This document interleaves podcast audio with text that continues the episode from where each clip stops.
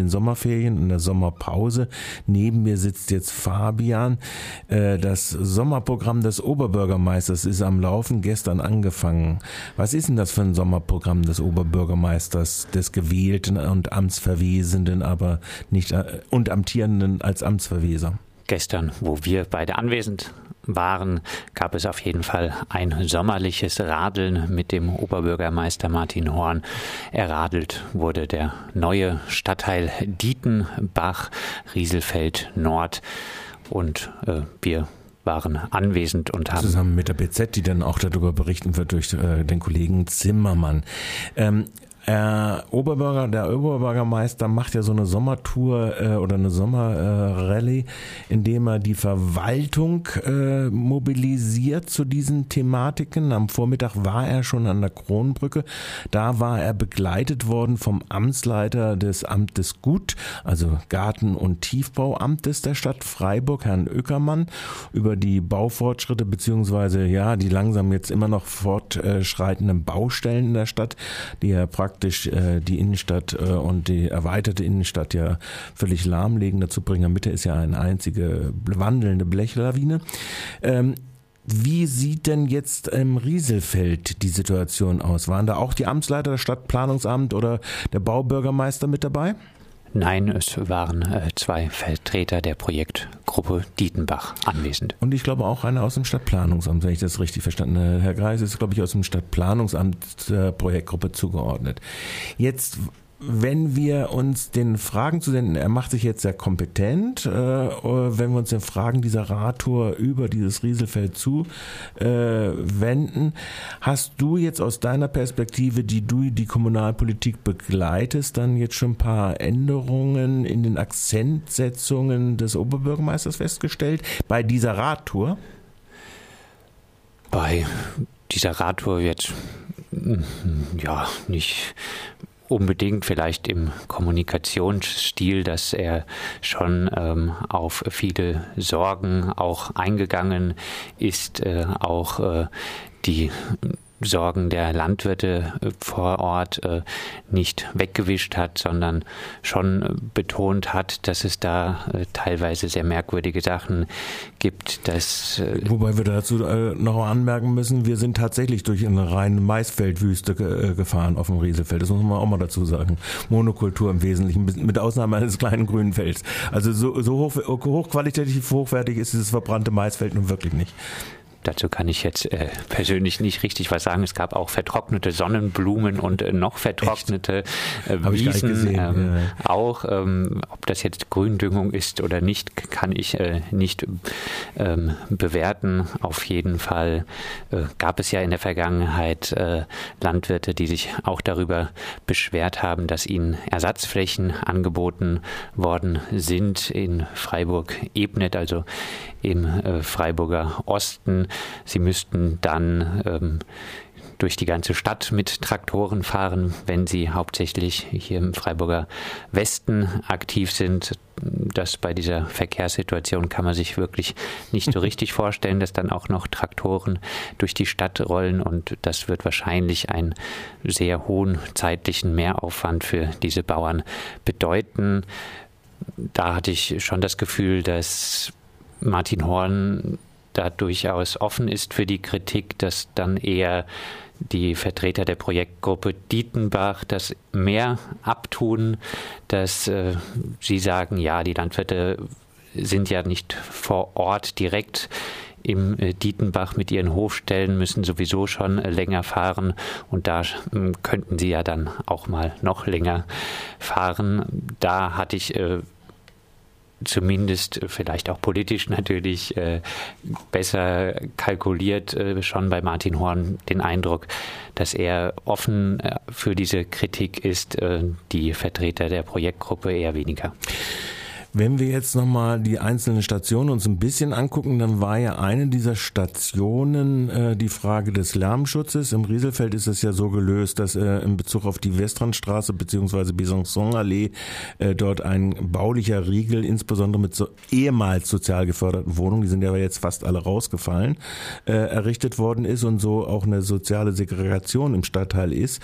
Wie ist denn das Lärmschutzproblem hin zur Besançon-Allee und äh, dem äh, Zubringer Mitte gelöst? Ja, es soll eine Lärmschutzwand geben. Ich glaube, bis zu sechs Meter Lärmschutzwand. Und als wir da gestern geradelt sind, hat man äh, schon gesehen, obwohl ja jetzt äh, Ferienzeit ist, der Verkehr auf der Besançon-Allee äh, war äh, trotz alledem beträchtlich. Ja gut, es ist ja eine Fahrbahn gesperrt, sodass Sie also praktisch im Schritttempo dabei vorbeiziehen. Also es gibt äh, durchaus äh, großen Verkehr und da hätte ich mir doch auch vielleicht noch eine klarere Aussage gewünscht. Nein, wir wollen auf keinen Fall äh, stets Sozialwohnungsbau als Lärmschutzriegel für die anderen. Das klang so an, dass es durchaus wahrscheinlich grob wieder so laufen wird, dass mhm. äh, der soziale Wohnungsbau schon eher an den Stellen zu finden sein wird, äh, die mit Lärm geflutet werden.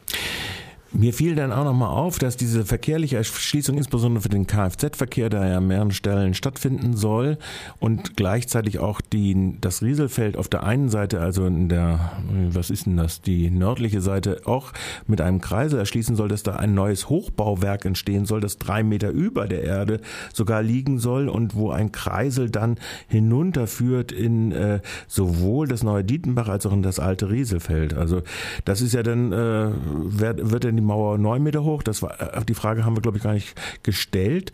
Äh, also das ist schon äh, durchaus eine neue Schallquelle, die da durchaus aufgemacht wird, wenn so ein Hochbauwerk aufgemacht wird.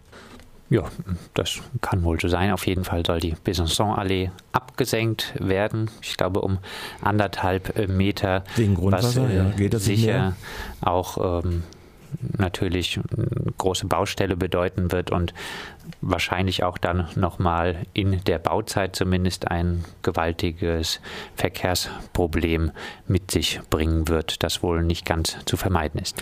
Was mir dann aufgefallen ist bei, diesen, äh, bei dieser Begehung ist, äh, die altbekannten Probleme Wasserschutz, Hochwasserschutz, äh, Freiräumung durch die Stromleitung etc., äh, Nachbarschaftsprobleme hin zum Mundenhof und äh, diese Fragen, die sind offensichtlich relativ gut äh, geklärt. Wir haben das Problem Problem angesprochen der landwirtschaftlichen Nutzung und äh, der, äh, äh, wie heißt es so schön, der vielen Eigentümer, die dann dort angekauft wurden.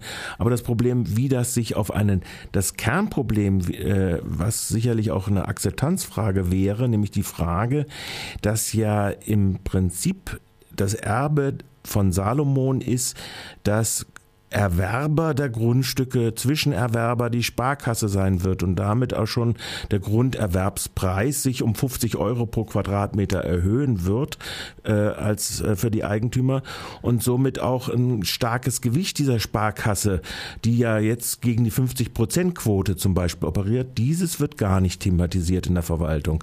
Ist dieser Eindruck richtig, den ich da gezogen habe?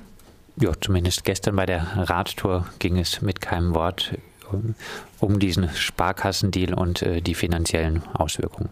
Also das ist äh, sicherlich, da werden sich viele in dieser Gesellschaft noch mehr aktiv sein müssen, um überhaupt dies auch im Gegensatz zu Rieselfeld, wo ja auch mal eine 50-Prozent-Quote vorgesehen gewesen war für sozial geförderten Wohnungsbau und wo wir auch an der Ausgangssituation gemerkt haben, es ist sehr wohl, dieses, dieses Quartier ist segregiert, sozial segregiert in den einzelnen Bauabschnitten, wurde auch zugestanden. Ähm, da wird also wirklich noch eine große Auseinandersetzung drum gehen müssen, oder sehe ich das falsch? Nein, hm, wahrscheinlich siehst du das richtig. Was propagiert wurde noch gestern, war auch eine kleinteilige Bebauung. Es sollen viele ähm, Bauherren dann äh, dort zum Zuge kommen, äh, nicht äh, so sehr dass ein Bauherr zahlreiche Gebäude errichtet. Da konnte man vielleicht vom Vokabular äh, noch sagen, dass äh, zumindest beim Stadtplanungsamt schon immer noch von Investoren gesprochen wurde. Stimmt, das hat jetzt ja. Martin Horn äh, nicht gesagt, aber beim Stadtplanungsamt ja.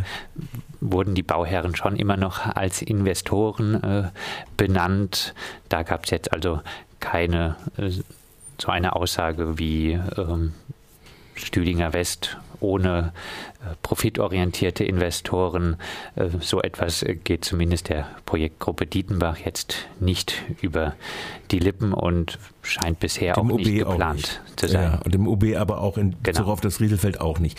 Last not least, äh, täuschte mich mein Eindruck, dass er relativ gut vorbereitet war. Zwar noch immer ein bisschen so im Wahlkampfmodus noch von der Geschichte, ich an die VAG und die, die Ringschließung gedacht habe, aber äh, dass er doch äh, relativ gut vorbereitet war schon und äh, wie, wie, wie würdest du das bewerten jetzt? Also, dass äh, so äh, da auf der einen Seite mal die Amtschefs kommen und hier auf der anderen Seite ist es eine Boykott, ein Teilboykott aus diesem Teil der Bauverwaltung gegenüber dem neuen OB, wenn dann nur die äh, oder ist das äh, nur äh, eine suffisante Nebenbemerkung?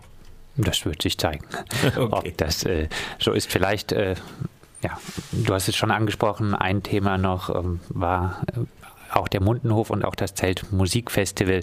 Da gab es äh, eine klare Aussage pro Zeltmusikfestival mit äh, der Freizeitlärmverordnung, die sich im Jahr 2015 geändert hat und auch die Möglichkeit von mehr Lärm durch Volksfeste vorsieht, äh, auf die will man zurückgreifen und so auf jeden Fall den Bestand des Zeltmusikfestivals auch mit dem neuen Stadtteil Dietenbach sichern. Noch ein Thema, was ich ganz interessant fand, war dann, ähm, wir haben ja im Rieselfeld gestartet beim Glashaus, da ging es auch darum, um ein äh, Haus äh, ein, des bürgerschaftlichen Engagements, ein Stadtteilzentrum, wie auch immer.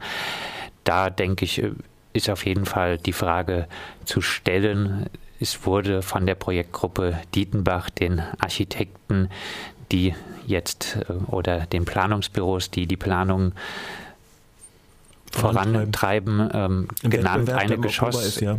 Im Oktober werden die Ergebnisse genannt. Es wurden da von der Projektgruppe eine Geschossflächenanzahl genannt, die für so ein Gemeindehaus, für bürgerschaftliches Engagement, wie auch immer, äh, vorgesehen sein sollen in den Planungen. Da stellt sich natürlich jetzt die Frage, mit welchen Akteuren wurde da geredet, wer ist da eingeplant, was für Initiativen, was für Engagement ist eingeplant und äh, wer wurde im Platzbedarf bisher auch nicht in die Planungen mit integriert. Wer äh, wurde nicht angesprochen? Weiß ich nicht, kann ich nicht sagen. Wäre eine Frage, die zu stellen ist, ob dort auch äh, menschenwürdiges Wohnen für Obdachlose ähm, mitgedacht wird, Housing First Stichwort, oder ob da in Freiburg gibt es schon lange die Forderung nach einem großen Rasthaus, ob das zum Beispiel auch im neuen Stadtteil Dietenbach einen Platz finden äh, kann. Ja, die Frage, welche Initiativen angesprochen wurden bisher und vielleicht auch noch werden, diese stellt sich auf jeden Fall. Dann bedanke ich mich für deinen Besuch, Fabian.